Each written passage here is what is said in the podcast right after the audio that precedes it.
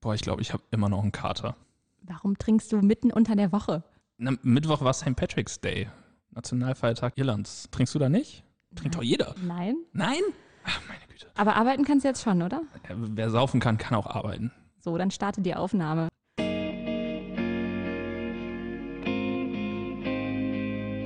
Pergament und Mikrofon.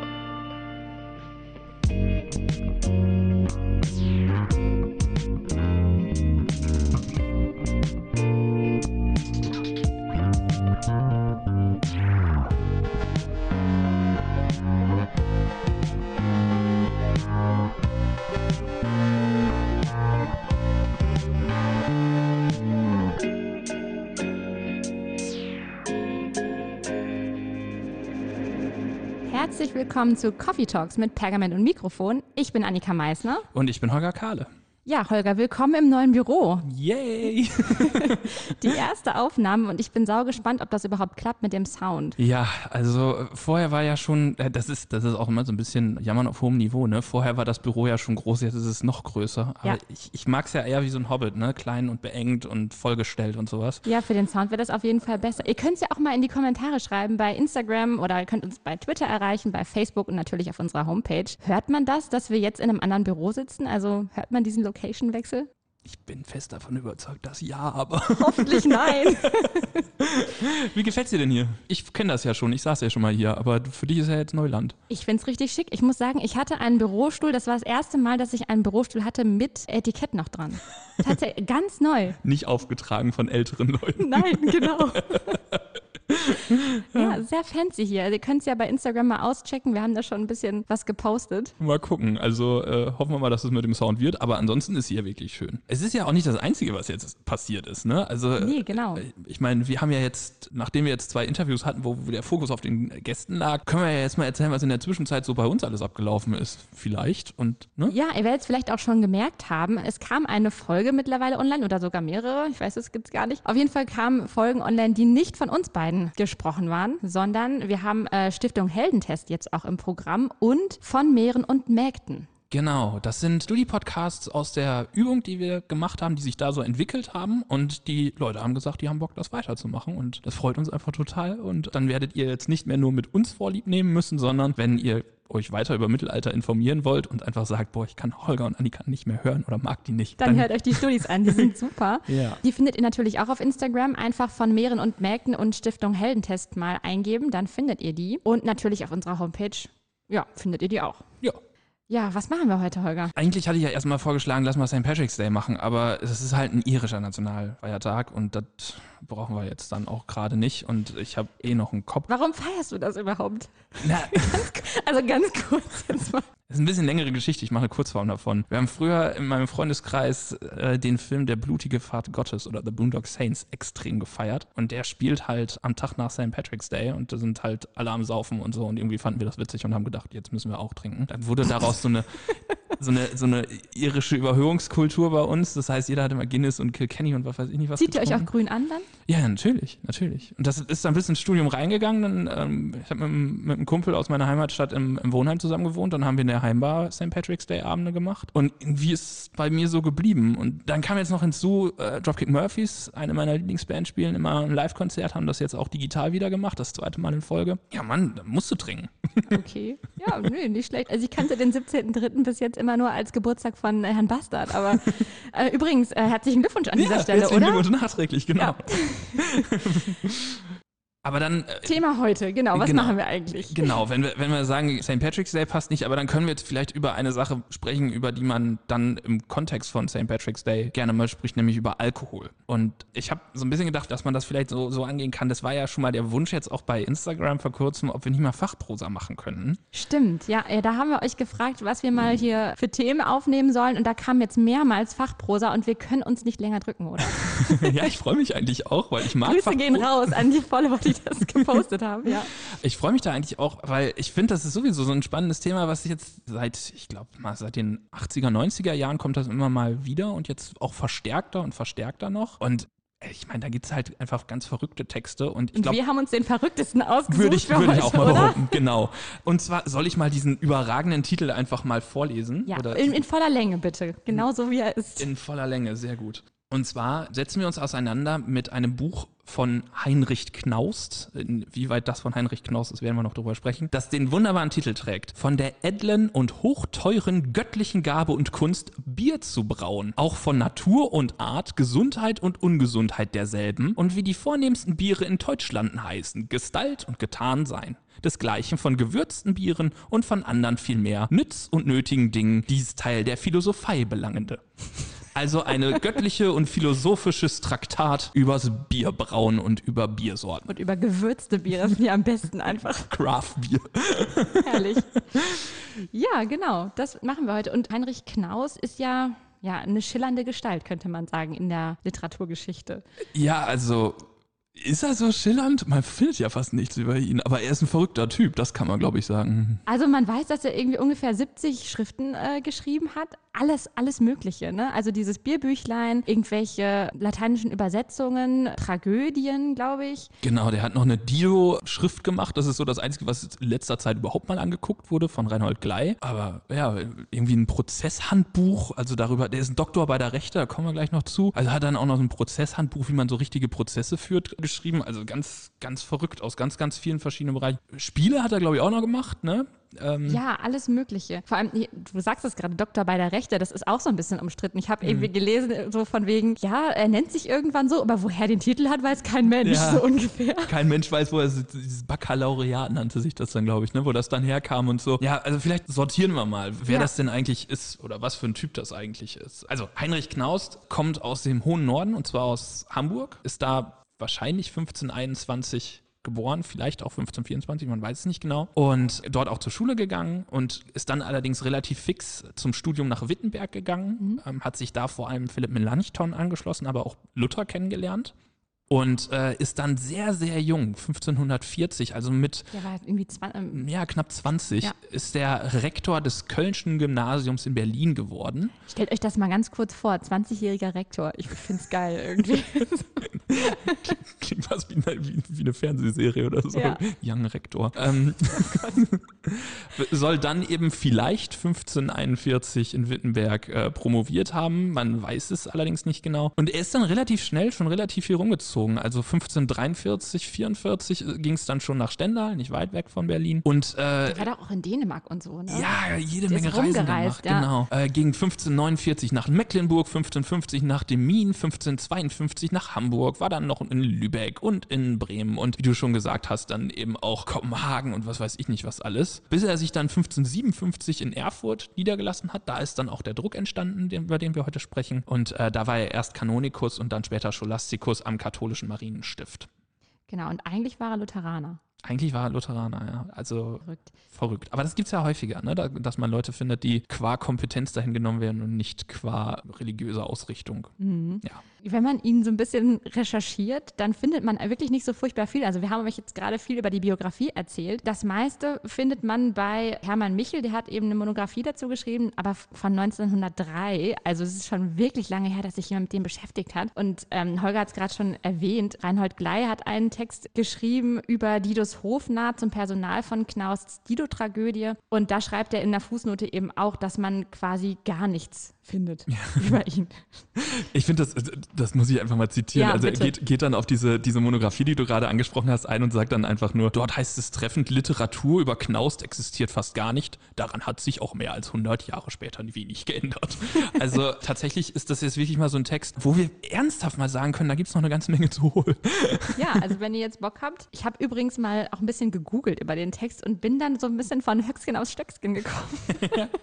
Wie das dann so ist. Also erstmal habe ich gefunden, dass der Bierpapst, wie er im Internet genannt wird, Michael Rudolph, in seiner Expedition ins Bierreich, was er 2004 veröffentlicht hat, da verweist er eben auch noch auf den Knaust-Klassiker, wie es in diesem Artikel hieß. Und dann bin ich auf einen Blog gestoßen, der biergeschichten.de heißt. Und das muss ich jetzt hier mal erwähnen. Wir verlinken euch das natürlich auch auf der Homepage. Es ist eine grandiose äh, Blogpage. Also der Autor dieser Blogpage hat die äh, Orte, die Heinrich Knaus in seinem Bierbüchlein nennt, mal auf eine Google Maps Karte gepackt.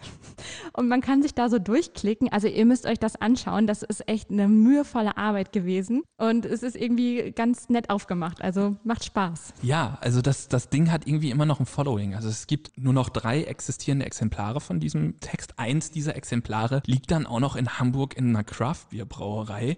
Und die haben sich dann auch einfach nicht nehmen lassen. Das fand ich einfach so eine geile Idee. Die haben sich dann auch nicht nehmen lassen, zum 500. Geburtstag von Knaus ein Bier rauszubringen, das sie einfach Who the fuck is Heinrich Knaus genannt haben. Ähm, Kann man das noch kaufen? Ich, ich glaube momentan nicht, aber vielleicht, wenn man diese Brauerei einfach mal anschreibt, wenn man das Liebe Brauerei, wenn ihr das jetzt hört, könnt ihr nicht vielleicht mal 20 Prozent für unsere Followerinnen und Follower rausschlagen? Das ist ja doch ein guter Kooperationspartner. Oh Gott, geht's wieder los. Ich gebe es ja nicht auf. Eines Tages wird sich hier jemand melden.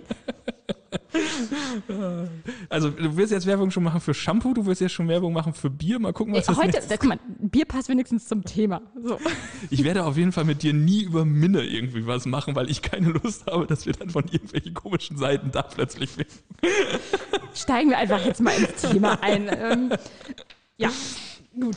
Okay, wie legen wir los? Sollen wir erstmal vielleicht zum Aufbau des Buchs ein bisschen was sagen? Oder was, Ja, was genau, würdest du mal. Ja, also es ist ganz interessant, weil man muss da ein bisschen unterscheiden. Der Text, das werden wir gleich auch, auch nochmal so ein bisschen rausnehmen. Ich habe ja gerade schon gesagt, es in drei Auflagen existieren noch, also drei Exemplare aus drei verschiedenen Auflagen. Genau, und wir werden uns heute primär zwei angucken. Ne? Genau. Den Erstdruck und den Zweitdruck. Genau, auf die dritte Auflage, äh, von der man weiß, haben wir keinen Zugriff, weil die liegt, wie gesagt, in Hamburg in einer Brauerei.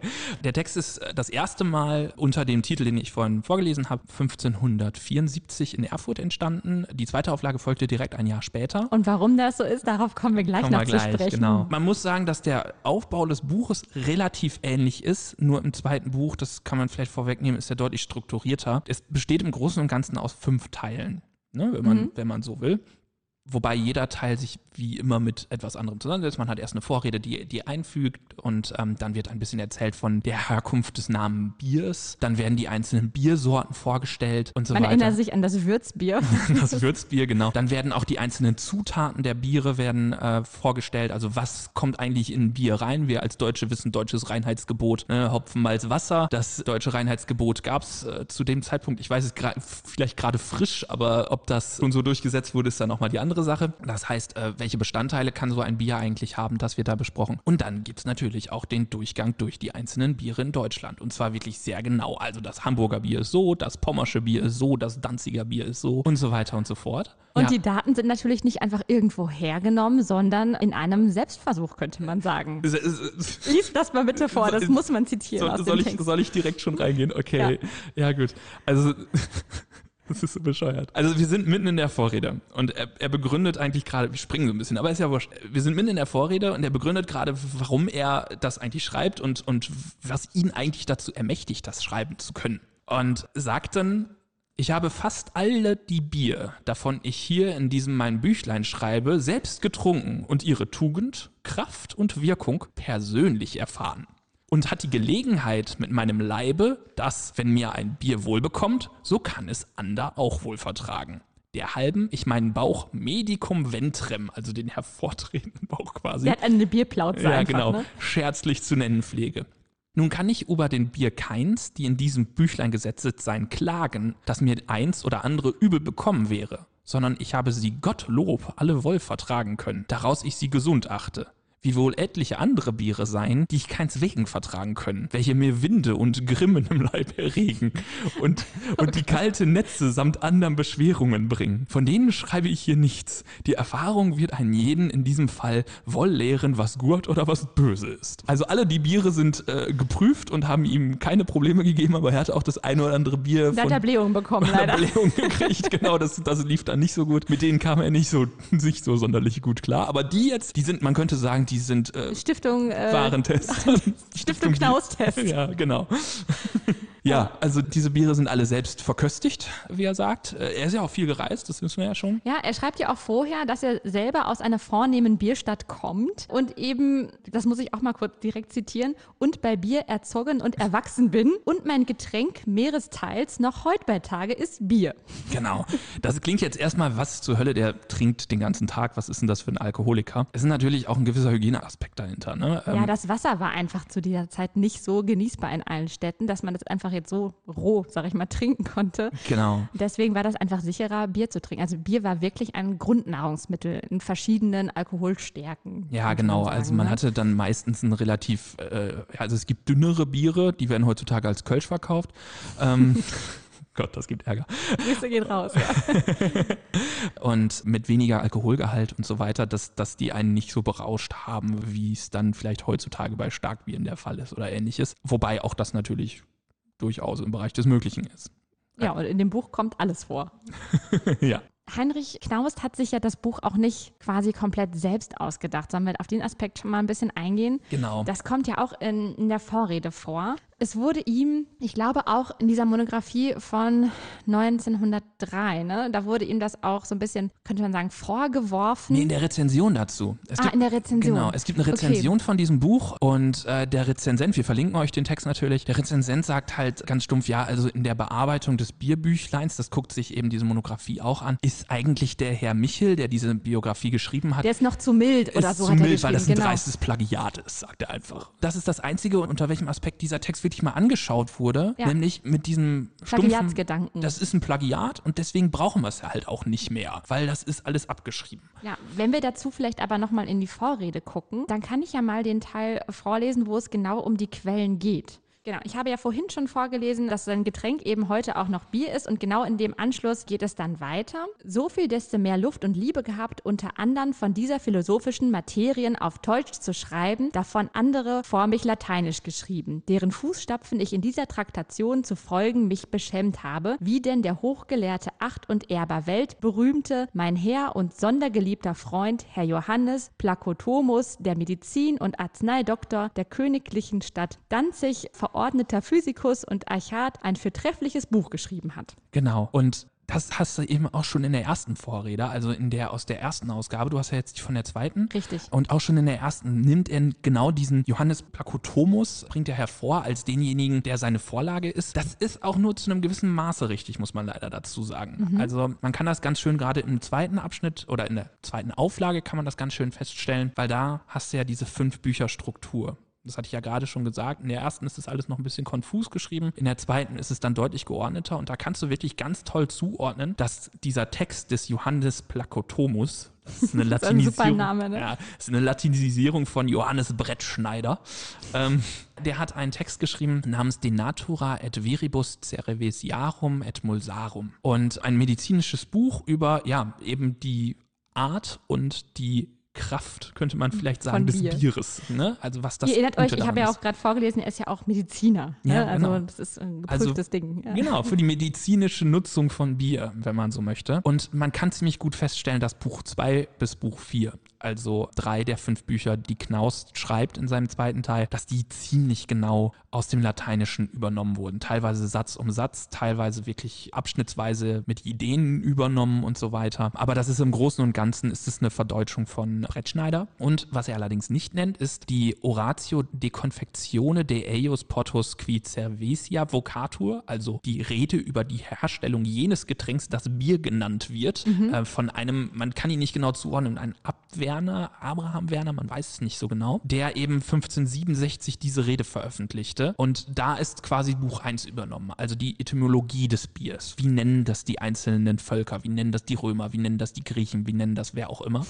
Das hat er ziemlich genau von dem übernommen, den er nicht nennt. Ah, okay. Da könnte man vielleicht sagen, Okay, da an er der Stelle vielleicht Plagiat, aber das andere muss ich ganz ehrlich sagen, ich finde, er sagt ja ganz genau, von wo er das hat und er ähm, ermutigt nachher in der zweiten Vorrede zumindest auch seine Leser, dass sie doch das auch nachprüfen können und mal in das andere Buch eben reinschauen und wie sehr er das eben da äh, übernommen hat. Also da kann man nicht von einem Plagiat sprechen, sondern ich würde sogar von einer Übersetzung im ja, neuzeitlichen Sinne schon fast sprechen wollen. Von Sinnen zu Sinnen und nicht von Worten zu Worten, wie es mal so schön heißt. Ne? Also die, die Sache, und das ist, glaube ich, so ein ganz interessanter Punkt, der bei Fachprosa ja immer wieder kommt. Wie schafft man es eigentlich, Authentizität zu stiften? Wie schafft man es eigentlich auch, Geltung für den Text zu gewinnen. Also letztlich, wir haben ja vorhin mal kurz vorgelesen, die einzelnen Stellen, so er setzt sich hin und sagt, hallo, ich habe übrigens jedes Bier hier selber verköstigt, was ich hier, was ich hier getrunken habe und jetzt könnt ihr mir vertrauen, weil ich habe von keinem Durchfall gekriegt, so nach dem Motto.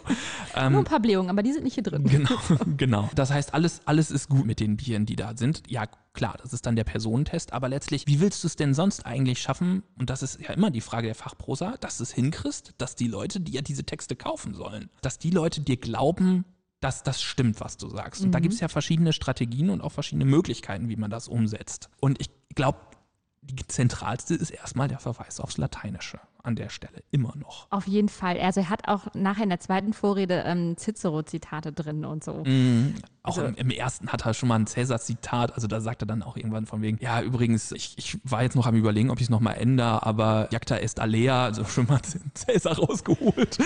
und sowas. Und diese, Begr also das ist auch mitten im Text, dass er dann auf einmal ins Lateinische wechselt oder eben auch, ja, solche Wörter benutzt wie Praktika oder Kompendium oder so, also was man schon versteht, aber so einfach fachsprachliche Begriffe mit reinbringt quasi. Und das finde ich wirklich interessant, weil da unterscheiden sich dann ja die ersten beiden Auflagen doch nochmal deutlich. Und vielleicht müsste man da jetzt nochmal einmal kurz ein bisschen drauf reingehen. Also, wir hatten es ja schon gesagt, 1574 die erste, 1575 direkt die zweite. Also, jetzt ist die Frage, warum macht man das genau. ein Jahr später? Ja. Und äh, wenn man dann die beiden Texte mal nebeneinander legt, merkt man doch schon gewaltige Unterschiede. Nicht unbedingt im Textbestand, also nicht unbedingt in der Informationsdichte, die er bringt. Vom Bierbrauen lernt man im ersten Teil genauso viel wie im zweiten. Sondern von der Gestaltung. Ja, genau, von der Gestaltung. Und vielleicht stelle ich erstmal vor, wie mein äh, ja. Buch gestaltet ist. Okay, also die Erstausgabe, die äh, diesen wunderbaren Titel trägt, eben von der edlen und hochteuren göttlichen Gabe und Kunst Bier zu brauen, ist relativ schlicht gestaltet. Wir haben eine äh, durchgängige Frakturschrift. Es gibt hier und da mal die lateinischen Zitate wie immer ein Antiquar. Das ist nichts Besonderes. Da holt man jetzt niemanden hervor, der, der dann sofort sagt, ja, super, das ist mal ein hervorragendes Lehrbuch. Und was man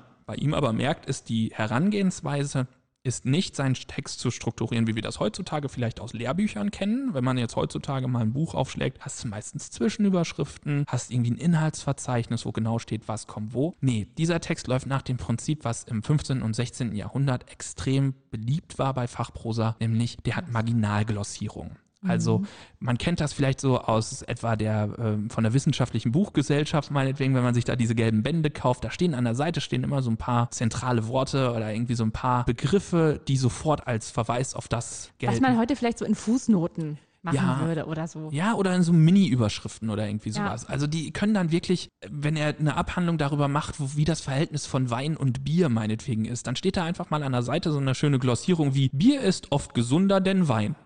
Und da erklärt er halt vorher, was ist denn da eigentlich los? Warum kann man auch Bier trinken und nicht nur Wein? Oder dann kurz danach, äh, Bier ist nicht zum Vollsaufen erfunden. Also äh, man soll bitte schön nicht das Bier, Bier kaputt da trinken. Man hat ein kurzes Destillat von dem, was im Haupttext, sage ich mal, also im Text verhandelt wird, worum es da gerade geht. Das heißt, du kannst über die Glossierung kommst du halt relativ schnell daran, worum es geht. Kannst es auch nachschlagen quasi. Genau, ne? wie, wie so ein Nachschlagewerk. Ja. Es wird nur manchmal ein bisschen unübersichtlich. Also spätestens dann, wenn du irgendwie fünf Glossen oder so auf einer Seite hast, dann irgendwann siehst du es halt einfach nicht mehr so genau. Manche sind auch relativ lang. Du hast hier eine, der Düringsche Wein bei Jena ist älter dann der Rheinswein. Okay. Gut ja. zu wissen. Ja, so. Das wäre eine klassische Fußnote jetzt gewesen. Ja, genau. Und das kommt dann eben in der Erklärung, äh, er setzt sich damit auseinander, aber dann hast du so eine lange Fußnote, also so eine lange äh, Marginalglosse, die dann halt einfach mal über sieben Zeilen geht, ja. dass es unübersichtlich wird und dass du den schnellen Zugriff dann irgendwie doch nicht mehr hast beim Blättern. Und das ändert sich ja dann in Zweitdruck, ne? Genau. Wie sieht's da aus? Da haben wir ja eher auch so kleinere Überschriften. Also die Glossen, die fallen da weg. Und wir haben ja, eine viel bessere Textstruktur, weil wir auch schon vom Layout her den Text in kleine Abschnitte eingeteilt haben oder viel übersichtlicher eingeteilt haben. Und er macht auch da, glaube ich, kleinere Überschriften. Genau, genau. Und da merkt man dann nämlich auch ganz, ganz schnell, dass es in Anführungsstrichen geklaut ist von äh, Plakotomus, weil das sind einfach deutsche Übersetzungen seiner lateinischen Zwischenüberschriften. Das Layout sieht auch sehr Viel- ähnlich aus ja, da, genau, ne? An Ja. ganz, ganz vielen Stellen. Was auch interessant ist, weil äh, dieser Plagiatsvorwurf, der wird immer wieder geführt am 1575er Druck, weil der 1574er am Anfang gar nicht so bekannt war. Hm, okay. Also den hat man dann, glaube ich, in der Forschung erst viel, viel später wahrgenommen. Ich muss gestehen, ich weiß gar nicht, wann überhaupt der mal wahrgenommen wurde, weil man Auf fast jeden Fall nicht furchtbar viel, weil, also, Du findest halt auch immer noch irgendwie in der neuen deutschen Biografie oder so, wenn du da mal nach dem Knaus guckst, findest du als Datum halt auch immer 1575 für das Bibelbuch. Vielleicht kennt das auch einfach keiner das von 1574. No aber idea. das Witzige ist ja, dass das 1575er ja einen Grund hat, warum er das nochmal auflegt. Das Ja. sagt er nämlich auch in seiner Vorrede. Ich musste sehr lachen. Und genau, vielleicht machen wir das mal. Also wir haben jetzt schon die großen Unterschiede festgestellt, die es da eben im Layout-Technischen gibt, dass, dass äh, dein Buch, sage ich mal, also die zweite Auflage deutlich handlicher und deutlich zugriffsleichter ist, weil die Überschriften sich eben auch gut absetzen und man da gut hinterherkommt und das besser machen kann. Und jetzt ist mal der Grund, warum macht er das denn eigentlich? Ja, es ist sehr schön. Wenn man in die erste Vorrede, also von dem Erstdruck schaut, dann sagt er noch so m, zu dem Thema, warum schreibe ich das eigentlich alles, dass ihn erstmal Freunde darum gebeten hätten, dieses tolle Werk doch zu veröffentlichen. Also die haben ihn ermuntert. Und dann sagt er auch nur so, ja, das mache ich jetzt auch meinen Freunden quasi zuliebe. Und wem das jetzt gefällt, hey, dem gefällt's, schreibt's mir mal in die Kommentare. so ungefähr, gib mir, lasst mir ein Like da. Und we- wem das einfach nicht gefällt, ja, dem gefällt das halt nicht. Das ist mir aber auch egal, denn wer ein redlicher Mann ist, der wird auch redlich davon reden. Und dann kommen wir zur zweiten Vorrede, äh, in dem sich dann sein Blickwinkel doch ein bisschen gewandelt hat. Und vielleicht, bevor ich es jetzt ja zusammenfasse, einfach mal aus dem Text wirklich zitiert, weil das ist wirklich sehr, sehr schön. Er schreibt, ich wäre willen gewesen, dass ich hätte bei der ersten Edition beruhen lassen, wille damit, bis mein Büchlein von Bieren mit der Zeit von ihm selbst wäre umgangen und vergessen worden. Denn ihrer viele gar höhnisch und spöttlich davon mögen geredet haben, wie man mich das berichtet. Der eine hat gesagt, ich wäre ein Brauer worden, der ander, es wäre ein unnütz und vergeblich Schreiben, das nirgends zu dienet, denn man wüsste zuvor wohl auch von mein Schreiben, wie man Malz machet und dergleichen. Der dritte hat gesprochen, er wundert sich, dass ein solcher Mann nicht so gering Kinderwerk zu schreiben annehme und unterstünde. Der vierte ist der Hahn im Korb gewesen und hat gemeint, er wolle auch wohl ein solch Büch machen. Etc. ja. Ähm, das heißt, er hat dieses Buch gemacht, um seinen Hatern entgegenzutreten. Und äh, die Hater-Kommentare, die nimmt er hier auch quasi auf. Also er sagt zum Beispiel, ähm, dass der eine ihm vorgeworfen hat, dass er irgendwie ein Brauer gewesen, also dass er ein Brauer geworden sei, also selber jetzt Interesse am Bierbrauen gehabt hätte. Ja, so frei nach dem Motto, du bist ja gar kein Jurist mehr. Was, Genau. was gibst du dir das denn da auf? Bist du bist jetzt so ein einfacher Handwerker geworden oder was? Ne? Richtig. Der andere auch eben, dass das ein Kinderwerk ist, also dass er so einen Quatsch da schreibt. Äh, War das passt- nicht, dass er lieber Kinderbücher schreiben soll oder irgendwie sowas? Oder Sachen für Kinder? Lies das nochmal vor. Ähm, Moment. Der Dritte hat gesprochen, er wundert sich, dass ein solcher Mann sich so gering Kinderwerk zu schreiben annehme. Ah, nee, hast doch recht, ja. Ja, also ein Mann in seiner Position, ne, ihr habt ja gehört, er ist Jurist und Direktor und bla bla bla und jetzt Schreibt äh, doch schreibt nicht er über halt so einen kindischen Bier. Scheiß. Genau. Oder eben auch das beste Kommentar, also der Hahn im Korb, das sagt er ja auch, der sagt, äh, er hätte selber so ein Buch machen können. Und man hätte ja vorher auch schließlich schon gewusst, wie man Malz macht. Also Ja. warum nimmt er das noch mit auf? Also dieser Kritik will er dann entgegentreten in der zweiten Vorrede und er macht das auch auf eine ausschweifende Weise. Also zu jedem von diesen Hater-Kommentaren schreibt er dann noch eine Rechtfertigung, warum er das so macht. Und er nimmt sogar auch Luther und Sebastian Brandt, also das Narrenschrift mit rein und sagt, guck mal, Luther, der hat sich auch über die Etymologie von Namen da mal ausgelassen schriftlich und auch Sebastian Brandt mit seinem Narrenschiff schreibt ja doch auch ein unterhaltsames Werk und so kann ich jetzt auch mal hier was ähm, machen, was eigentlich nicht so zu meiner Position passt. Und ja, so rechtfertigt er sich halt zu allen Hater-Kommentaren. Aber das ist ja auch wirklich interessant, weil die Reaktion im Text ist ja auch ziemlich deutlich. Also der erste Text hat, ähm, hat äh, irgendwie, ich glaube, weiß ich gar nicht, der zweite Text ist auf jeden Fall, ich glaube, doppelt so lang wie der, Ja, wie der allein erste. schon durch diese Vorrede. Also ihr müsst da mal durchscrollen. Ich dachte, ich, oh, ich gucke mir die mal kurz an. Also so kurz ist dann eine lange ja, Zeit genau. geworden. Also wir sind irgendwie beim ersten äh, Text bei knapp 40 Blättern, also 80 Seiten und beim zweiten sind wir beim wirklich doppelten bei Ja. 80 bis bis 160. Und das ist jetzt nicht so, dass der irgendwie noch großartig Bilder da drin hat oder so. Der hat auf dem Titelblatt im zweiten Band hat er ein Bild, aber von irgendwie so einem Trunkenteufel und so, auch ziemlich cool. Aber ansonsten ist es halt einfach wirklich nochmal angereichert durch mehr Infos und nochmal stärker rausgestellt. Ein bisschen größer auch gedruckt, das sieht man schon, aber. Ähm, Also er überarbeitet das ganze Ding, weil er dafür Kritik bekommen hat und damit nicht leben kann, quasi. Obwohl er vorher noch geschrieben hat, so hey, schreibt es mir einfach in die Kommentare, wenn ihr es liked und keine Ahnung. Und das Also, Verrückte ist ja auch noch, dass ihm dann auch noch gesagt wird, ey, das weiß doch halt einfach schon jeder. Warum schreibst du das überhaupt? Ja. Es gibt, also ich kenne wenige andere Fachbücher, bei denen wirklich dann geschrieben wird in einer, in einer zweiten Auflage oder so, ey, das ist wohl relevant, was ich hier mache. Und ich meine, gerade zum Beispiel bei so einen Geometrien oder so, da gibt es 47.000 verschiedene Arten von Geometrien und jeder sagt doch nochmal wieder, warum seine so wichtig ist. Und er kriegt einfach mal als Feedback, nee, Kollege, das wussten wir doch alles schon. Ja, also mich würde wirklich mal interessieren, ob man da diese Kritik noch findet oder so, also wenn man mal ein bisschen recherchiert. Also das wäre doch mal richtig Ja, cool, das ne? das wäre wirklich, wär wirklich spannend. Also vor Wer allem, das auch ist, der das kritisiert. Also welche Leute das kritisieren. Und ich finde es eigentlich das, das Interessanteste ist, dass es jetzt wirklich auch universal verbrämt ist, dieser Text. Also universal nicht gemocht. Die Zeitgenossen stellen sich hin und sagen, nee, Kollege, das ist schlecht recherchiert, äh, beziehungsweise wir wussten es alles schon, du hast es schlecht geschrieben und ach, das ist auch alles ganz langweilig, mach doch lieber wieder deine Jurisprudenz, du neuer Brauer. Ähm, und die, die Modernen sagen, ey Kollege, das hat doch schon mal jemand gemacht, das ist doch alles schon im Lateinischen zu finden. Aber ja, äh, in, insofern, wir müssen jetzt eigentlich mal zur Ehrenrettung gehen und sagen, was macht er denn gut? Macht er überhaupt Mann. was gut? Ich wollte noch ganz kurz abschließen zu den Vorreden. Ach so, ich finde dieses Medium einfach so geil. Ich habe das ja jetzt gerade immer so mit Twitter und so verglichen Mhm. ne? und Insta und den sozialen Netzwerken. Aber ich glaube, das darf man wirklich nicht unterschätzen, dass diese Vorreden, das gibt's ja heute gar nicht mehr so. Also Ja. man hat irgendwie, man dankt da vielleicht nochmal irgendwem oder die sind ja meistens auch richtig kurz heutzutage, wenn du irgendwie ein Band rausgibst. Ein, zwei Seiten vielleicht, ne? Ja.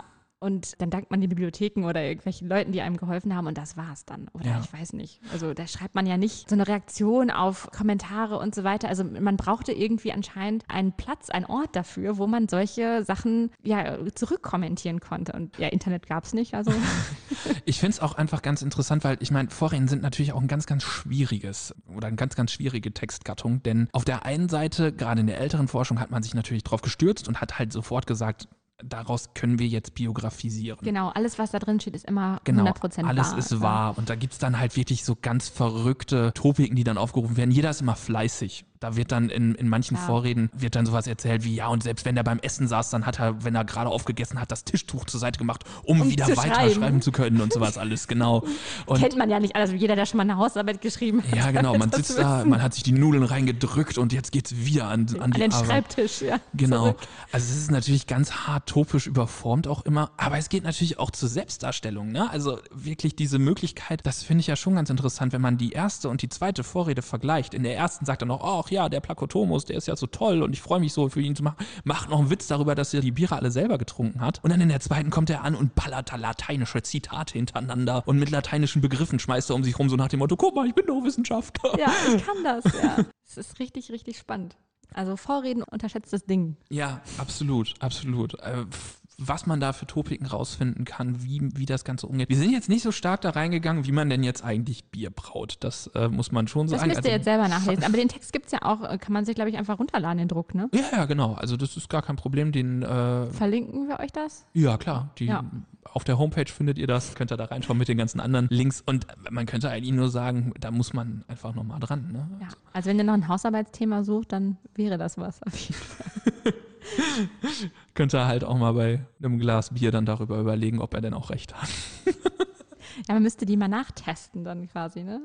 Ja, ähm, sollen wir noch mal einmal einfach nur so als, als Beispiel, damit man sich überhaupt einen Blick Ja, machen unbedingt. kann. Du wolltest ja auch gerade sagen, was er eigentlich gut macht und ich habe dich dann so blöde abgewürgt. Alles gut. Also ich finde es interessant, dass wenn man, wenn man dann eben in das bisschen Literatur reinliest, was es gibt, dass dann im Großen und Ganzen auch gesagt wird, ja, also im Großen und eigentlich ist das, das mag er selbst getrunken haben, aber auch die Beschreibung dieser Biere übernimmt er eigentlich auch wieder weitgehend von Plakotomos.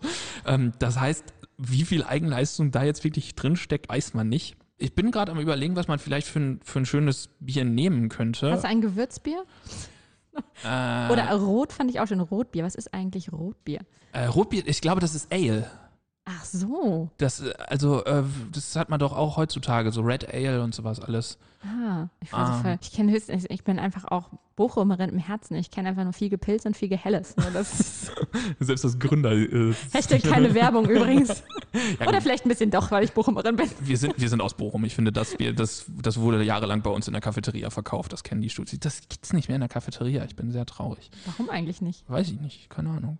Naja, sollen wir mal das nehmen, was aus seiner Heimatstadt stammt? Ja. Damit müsste er sich ja eigentlich am besten auskennen. Von dem Hamburger Bier. Also, bleiches Weiß wie das Danscher Bier, also aus Danzig, unter den Gerstenbieren allen den Fürtritt hat und Prinzipalem oder Königin ist. Also auch hat das Hamburger Bier unter den weißen Bieren allen den Auftritt und Fürgang und mag billig aller anderen Weizenbiere Könige gen- genannt werden. Dies Bier hat einen lieblichen, guten und angenehmen Geschmack, im Anfang Süße, aber hernach allgemach einen weinlichen Nachschmack. Darum auch der Kardinal Raimundus, wie er zu Hamburg gewesen ist und Hamburger Bier getrunken, gesprochen, O quam libenta esses vinum. Dies Wort des Kardinals ist eine ewige Ehr und Lob dem Hamburger Bier. Oh, wie gern wollest du Wein sein. Ferner, so hat es an ihm viel Substanz, reiche Nahrung und genugsam Nutriment und nimmt der Mensch davon wohl zu, gibt gute und gesunde Feuchtigkeit, macht gut Geblüte, man kriegt auch davon eine schöne Farbe, denn man findet und siehe zu Hamburg täglich nicht allein gar schöne und feine Frauen und Jungfrauen von Farben, sondern auch herrliche und wohlgestallte junge Gesellen und Männer. Dies Bier verlehrt seine Kraft bald, wenn es alt wird, wie alle anderen weißen Biere tun, und wäret nicht lang. Der Stein wächst einem nicht leicht von diesem Biere, und wenn man es sich damit welcher macht, so macht's nicht allein eine gute natürliche Farbe, sondern auch eine gelinde, saubere und reine Haut am Leibe und so weiter und so weiter. Also er beschreibt wirklich wie bei einem Tasting, beschreibt er erstmal, wie schmeckt das Bier denn eigentlich im Aufgang, im Abgang und so weiter und so fort. Dann kommt nochmal ein schneller Kommentar dazu, wie andere schon darüber geäußert, sich geäußert haben. Ja, und dass halt Hamburgerinnen und Hamburger wunderschön werden, wenn sie dieses Bier trinken. Finde ich auch super. Mit der Haut auch, dass die gut wird. Also und gut, so, für ne? die, gut für die Haut, ist äh, mit viel Nutriment, also ist auch äh, sehr, sehr reich an wi wichtigen Inhaltsstoffen. Ja. Zu einer guten Mahlzeit gehört ein gutes Hamburger Bier. Ich finde auch geil, dass immer wieder dieser Vergleich zum Wein ja auch kommt. Ja. Also es schmeckt ein bisschen wie Wein und so. Das wird auch in der Vorrede nochmal aufgenommen, um darauf nochmal zurückzugreifen. Also, dass ihm auch vorgeworfen worden ist, dass er eben sich mit Bier beschäftigt und nicht mit Wein, weil Wein ist natürlich das Christengetränk schlechthin. Und das argumentiert er so ein bisschen weg, indem er sagt, ja, in manchen Regionen von Deutschland, das ist kein Weinanbaugebiet sozusagen und deswegen hat Gott das ganz gut eingerichtet, dass man da eben ja Gerste und Malz äh, verwenden kann und äh, Bier brauen kann. Deswegen ist Bier auch ein göttliches Getränk. Und deswegen hast du halt auch in, in diesen Texten vor allem norddeutsche Biere, die beschrieben werden. Also er geht natürlich auch Ja. in andere, er geht auch in den fränkischen Bereich und so weiter. Aber du hast natürlich in, in und so Süddeutschland, nicht, ja. ja. Moselgebiet und was weiß ich nicht was, da hast du halt auch Weinberge, im, auch im Mittelalter, weil du die klimatischen Voraussetzungen hast, um da Wein anzubauen. Versuch mal irgendwo in einem Magdeburger Börde ein Weingut aufzubauen. Das funktioniert halt einfach nicht. Du hast nicht genug Sonne, du hast nicht genug Wärme. Das geht nicht. Das hat heißt, Gott schon gut eingerichtet, dass man dann eben Bier trinken kann. ja, ja, genau. Ja. So auf dem flachen Land in Niedersachsen, da, ich, kann, ich kann mir nicht vorstellen, dass man da irgendwo ein Weingut aufbaut. Aber falls ihr welche kennt, dann sagt mal bitte Bescheid. Mich würde der Wein interessiert. Ja, ich, jetzt habe ich dich schon wieder unterbrochen. Du wolltest eigentlich äh, von dem Biertasting noch was sagen, Nee, oder? im Großen und Ganzen war es das ja einfach. Okay. Also, dass, dass da wirklich, es, es klingt so ein bisschen, wenn man sich das anschaut, wie ein Werbetext für diese Biere. Ja. Ähm, man also- wartet auf den 20%-Coupon. am Ja, Ende, genau, ne? genau. Und jetzt gerade für das Hamburger natürlich sein Heimatbier und sein Lieblingsbier. Aber es ist halt, es bringt halt auch wirklich diese Kommentare mit rein, die man heutzutage aus irgendwie Pflegeproduktwerbungen kennt. Es macht eine gute Haut und was weiß ich nicht was. Ja. Also es ist ja jetzt nicht, dass er irgendwie, äh, irgendwie nochmal großartig Stammwürzen oder irgendwie sowas beschreibt oder keine Nee, es Ahnung ist was. eher so äh, Heinrichs Beauty Palace, ne? ja, Heinrichs. Bier Palace. Knaus, Knaus dies Beer Palace. Ja, ähm, ja und, und im Großen und Ganzen macht er da halt eine Dauerwerbesendung für verschiedene Biersorten, weil er sagt ja auch am Anfang, alle habe ich getestet und alle sind gut. So, und dann muss er natürlich irgendwie die Unterschiede da darstellen. Und das ist dann halt schon auch so eine Sache, dass es eher, ja, ich würde mal sagen, ich, ja, ich will nicht sagen ethisch überhöht wird, aber es, es ist halt schon ein ganz klarer Versuch von ihm da, das Bier gut zu stellen und an ganz vielen Stellen auch zu zeigen, wie gleichwertig das Bier doch mit dem Wein ist. Und deswegen passt das eigentlich ganz gut, was du da sagtest zur, zur Vorrede. Man hat zwischendurch so ein bisschen das Gefühl, es ist eine Entschuldigungsschrift dafür. Bitte trink doch auch mal Bier, Ja. das ist doch alles in Ordnung damit. Auch wer den Geschmack so ausführlich beschreibt, ne? Also, ja. Das kommt ja so einer Weinprobe irgendwie gleich. ne? Ja, also ich, ich habe, als ich, als ich äh, das erste Mal gelesen habe, habe ich so gedacht, ja geil, das ist so die, die frühneuzeitliche Variante von 1000 Biere, die sie getrunken haben, bevor sie sterben. So diese, da gibt's ja immer diese, diese ganzen Listen, welche, gibt's ja auch mit Musikalben und was weiß ich nicht was, Ja. oder, oder Orten, die man besucht haben soll und so. Und so ein bisschen liest sich das so. Diese ganzen Biere musst du mal getrunken haben, bevor du stirbst, weil die sind alle so toll und die sind alle so unterschiedlich. Also es ist so ein bisschen, da kommt so ein bisschen der Connoisseur, den, als der sich selbst ja auch ja. macht, ne, als derjenige, der das Selbstexperiment gemacht hat zugunsten eines Bierbauchs und so weiter und so fort, äh, kommt das ein bisschen raus. Wolltest du nicht noch eine Anekdote erzählen oder greife ich jetzt hier? Ja, genau. Oh, super, dass du, gut, dass du mich In der. Vorbereitung auf die Folge hat Holger nur gesagt, ich habe gleich eine coole Anekdote, die ich im Podcast erzählen kann. Ich hatte ein bisschen Angst, aber ich dachte, dann ich will es jetzt auch wissen. Zur Not kann Madeleine das ja auch rausschneiden einfach. Ja, ich muss sagen, dass dieses Prinzip, was er da macht, dass Ja. er durch das Land zieht und verschiedene Biere testet und macht es ja schon in gewisser Weise auf eine, auf eine Art und Weise, dass er schon irgendwie auch im Aufgang und Abgang vergleicht, dass er dann aufs Volk, sage ich mal, schaut, wie sehen die aus, wie gesund sind die und es kann das halt auch daran liegen, ne, dass sie das Bier hier trinken Die haben so. alle eine gute Haut zum Beispiel, deswegen. Ja, genau, genau, weil das Hamburger Bier macht gute Haut. Und ich finde das so interessant, weil ich habe mal mit, mit ein paar Kumpels habe ich mal einen Trinkabend gemacht und ähm, Ach, mal wieder. Mal Mal, wieder wieder. St. Patrick's Day. Oder was? das war kein St. Patrick's Day. Und wir, wir hatten nämlich auch so diese Sache, ey, komm, lass doch einfach mal jede Menge verschiedene Biersorten kaufen. Und hatten dann primär dann irgendwelche Craft-Biere oder irgendwelche, keine Ahnung, bayerischen Klosterbräus und sowas. Und haben, es kam der wunderbare Satz von, von meinem lieben Freund Fabian, Shoutout hier. Er sagte einfach nur so, ey, lass mal eine Excel-Tabelle machen, weil ansonsten ist es nur Saufen. Wenn wir jetzt aufschreiben, was wir dazu denken, dann ist es eine Wissenschaft. Und ich finde, das ist die perfekte Beschreibung für eine qualitative Korpusanalyse. Einfach eine Excel-Tabelle zu machen und zu schreiben, welches Bier einem am besten schmeckt. Ja, und das macht Heinrich Knaus ja Vom genauso. Prinzip her ja. auch. Er macht es nicht auf quantitativer Ebene, weil er nicht die verschiedenen Biere äh, aus Hamburg vergleicht. Da wird es ja auch nicht nur das eine geben, ist ja auch heutzutage nicht so. Sondern er macht eine qualitative Analyse, indem er das eine Hamburger Bier nimmt und das dann in einem Großkorpus als Qualitätsmerkmal dann vergleicht mit den Einbeckschen Bieren, den Rostocker Bieren, den thüringischen Bieren und was weiß ich nicht was für Bieren allen. Ja, Ist doch-. Das ist Wissenschaft. Absolut. Oh Mann, das ist echt eine coole Anekdote. Ja. Gut, dass ich dich nochmal erinnert habe. Ja, wir müssen noch zum Potzival, oder? Ja, ja. Also vielleicht noch als letztes Mal den, den Appell an all die Leute, die sich da draußen gerne mal mit Fachprosa beschäftigen wollen und irgendwie das Gefühl haben, dass so manche Texte vielleicht doch schon ein bisschen überforscht sind oder dass so manche Bereiche medizinische Literatur ist einem Ja, zu... oder staubtrocken Ja. ist, das ist alles andere als Ja, staubtrocken, Genau, Leute. dieser Text ist einfach wahnsinnig interessant. Es ist total cool geschrieben. Man kann hervorragend, glaube ich, Analysen machen zwischen den verschiedenen Layout-Möglichkeiten. Äh, die Figur Heinrich Knaust, wie sie da drin auftritt. Oder das Übersetzen einfach mal sich anschauen, ne? Also genau. wirklich aus dem Lateinischen schauen, wie wird das übersetzt? Ist das eine genaue Übersetzung? Genau, welche verschiedenen Formen von Wissensaneignung gibt's da? Was, wir haben ja nur winzig kleine Ausschnitte gezeigt. Oder ne? auch die Frage, die wir aufgeworfen haben, ne, wie wird eigentlich Wissenschaftlichkeit erzeugt? Das haben Ja. wir jetzt nur angerissen. Ne? Ich meine, auch die Tatsache, dass er kurz nach der Titelseite irgendwie schreibt, ich bin übrigens Doktor, ist ja auch schon so ein, so ein Wissenschaftlichkeitsappell. Ja. Ja, ich finde es nur so witzig, dass er sich halt hinstellt und sagt, ja, das ist eigentlich ein medizinisches Buch und ich bin Doktor beider Rechte. ja, das ist ja egal, also der, Titel zählt ja. ja. ja, aber äh, Aber im Prinzip sind echt viele Themen, die man da machen kann. und, Also und schaut da kann man Text wirklich an. sagen, da ist noch nichts zu gemacht. Also da könnt ihr in ein Buch von 1902 reinschauen, da könnt ihr euch eine Rezension von 1903 angucken. Oder und den genannten Blog. genau, den genannten Blog. Ich glaube, der wollte eine Bachelorarbeit dazu schreiben oder irgendwie sowas. Ne? Hatte er, glaube ich, auf dem Blog geschrieben. Ah, okay, der, viel weiter habe ich nicht geklickt. Ich war an dieser Karte so dran. Also ich fand das so toll. Also klickt da mal rein. Wir machen echt Werbung dafür. Ja. also auf jeden Fall, das ist, äh, ja, da ist richtig, richtig was zu holen. Und dieses Buch ist halt auch einfach witzig. Ja. Was Ja. nehmen wir für Potzivals zu diesem Song? Ich war übrigens erstaunt. Wir haben letztens auf Instagram eine Umfrage geschaltet. Das muss ich jetzt nochmal kurz erwähnen. Äh, ob, ob die Leute die Potzival-Playlist äh, abonniert haben. Und die meisten haben gesagt nein. Und wir haben auch in unsere Abonnenten da mal reingeschaut. Und das stimmt, Leute. Ich glaube, es sind nur Holger und ich, der, die der, der Potzival-Playlist auf Spotify folgen. Also holt das doch einfach mal nach. Es lohnt sich. Denn heute kommen wieder zwei grandiose Titel auf diese Playlist. Holger, was hast du mitgebracht? Okay, ich, ich habe mir diese wunderbare Stelle rausgesucht, wo er erzählt, dass er das Bier äh, schreibt, weil er so viel Bier getrunken hat. Ja. Und, und weil er da ja jetzt Experte ist. Und er ist ja jemand, wir haben heute herausgestellt, dass er viel abschreibt, dass er beziehungsweise übersetzt, dass er äh, als Feedback auch gekriegt hat, dass er jemand ist, der sich für etwas ausgibt, was er ja eigentlich gar nicht ist. Und weil wir auch Einstieg über St. Patrick's Day hatten, habe ich gedacht, dann gehe ich über die Dropkick Murphys, die halt an St. Patrick's Day immer ein Konzert geben.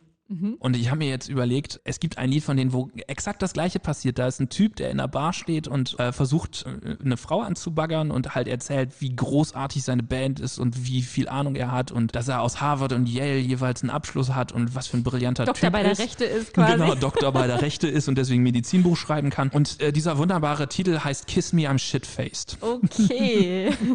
ja, dieser wunderbare Song jetzt auf der Potziboy Playlist verfügbar, die ihr bitte auf, auf Spotify jetzt auch mal langsam abonnieren könnt. Ich glaube, das ist auch das erste Mal Murphys. Also insofern, ja, natürlich.